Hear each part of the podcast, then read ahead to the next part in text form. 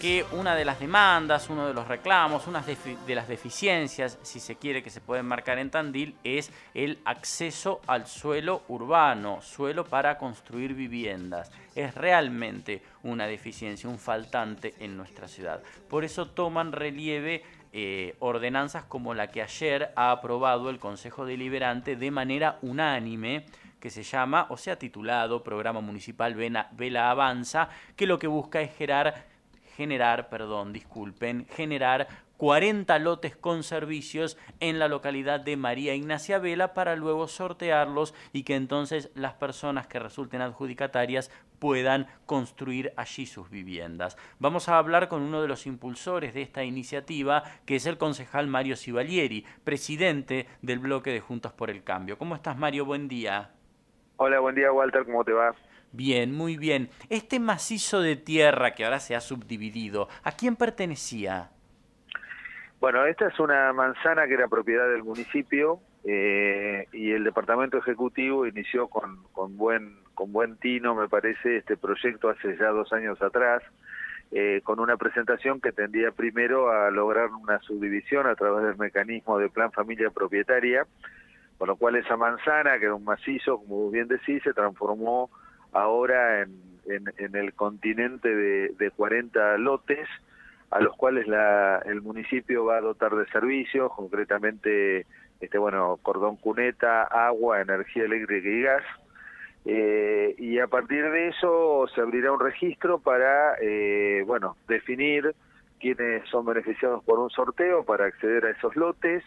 Eh, a esos 40 lotes eh, con prioridad los residentes belenses, es decir, de los 40 lotes, el 70%, 28 eh, van a ser para residentes de la localidad de María Ignacia Vela, eh, el 15%, o sea, 6 lotes va a ser para empleados municipales que trabajan en la delegación y los otros 6 son de registro abierto, ¿no?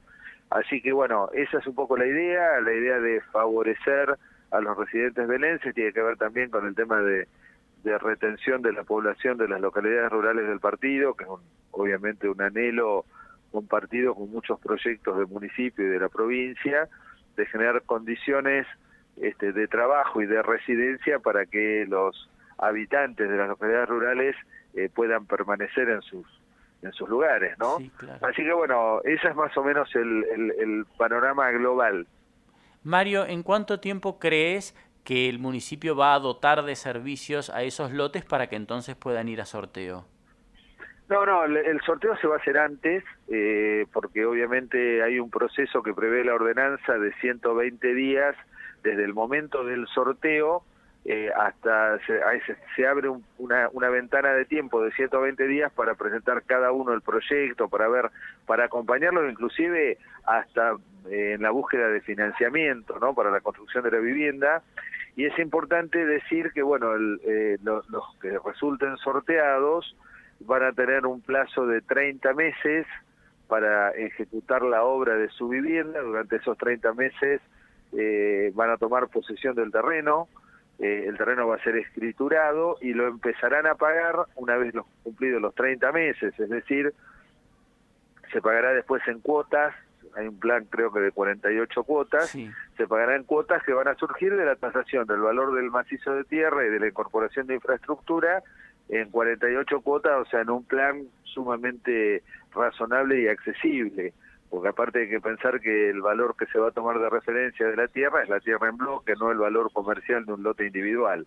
Así que bueno, se van a otorgar todas las facilidades eh, para lograr el objetivo de fondo, que no es entregar un lote, sino que los adjudicatarios puedan construir ahí su vivienda. Bien, claro, o sea, las personas que resulten adjudicatarias, que van a ser 40, aunque también va a haber 40 suplentes, porque en cualquier caso si se cae un titular habrá un suplente para reemplazarlo, adquieren el terreno, construyen la vivienda y luego le pagan al municipio el valor de ese terreno o de esa porción del macizo de tierra. El valor del macizo de tierra incorporado a la infraestructura. Esto es parecido, digamos, a lo que han hecho varias asociaciones civiles en Tandil, eh, digamos, de, establecer un esfuerzo así medio de tipo, llamémosle cooperativo, por decirlo de alguna manera, donde obviamente se compra tierra en bloque, se hace el proceso de subdivisión, se incorpora la infraestructura y el costo de la, de la infraestructura se prorratea entre todos los titulares de los de los lotes, ¿no es cierto? Así que ese es más o menos el mecanismo y la idea. ¿Qué hace el municipio o qué prevé hacer el municipio cuando reciba ese dinero por el pago en unos años? Y la idea es incorporarlo a un fondo de, de, suelo urbano, inclusive en la misma sesión el bloque integral presentó eh, el proyecto de constitución de un fondo de esas características, donde el pago de las cuotas de estos terrenos y de otros que evidentemente van a ir eh, surgiendo, de hecho a través de algunos convenios urbanísticos el municipio va a ir recibiendo lotes de nuevas urbanizaciones y digamos, bueno, eh, todos esos recursos van a nutrir un fondo este que va a permitir generar un proceso, digamos, virtuoso, digamos, a futuro de poder seguir incorporando suelo bajo estas modalidades, ¿no? ¿El que se quiere inscribir ya puede hacerlo o todavía no? No, eh, la, la, ordenanza que votamos ayer va a bajar, seguramente el lunes está en el Ejecutivo, el intendente la va a promulgar. Eh, ya la gente de la jefatura de gabinete está preparando lo que va a ser el decreto reglamentario de la ordenanza y yo creo sí que en, en, una o dos semanas se va a abrir el registro, que supongo estará abierto por un periodo de tiempo una vez completado ese periodo de tiempo, se va a hacer el sorteo ante escribano público para determinar eh, quiénes quedan como titulares dentro del programa.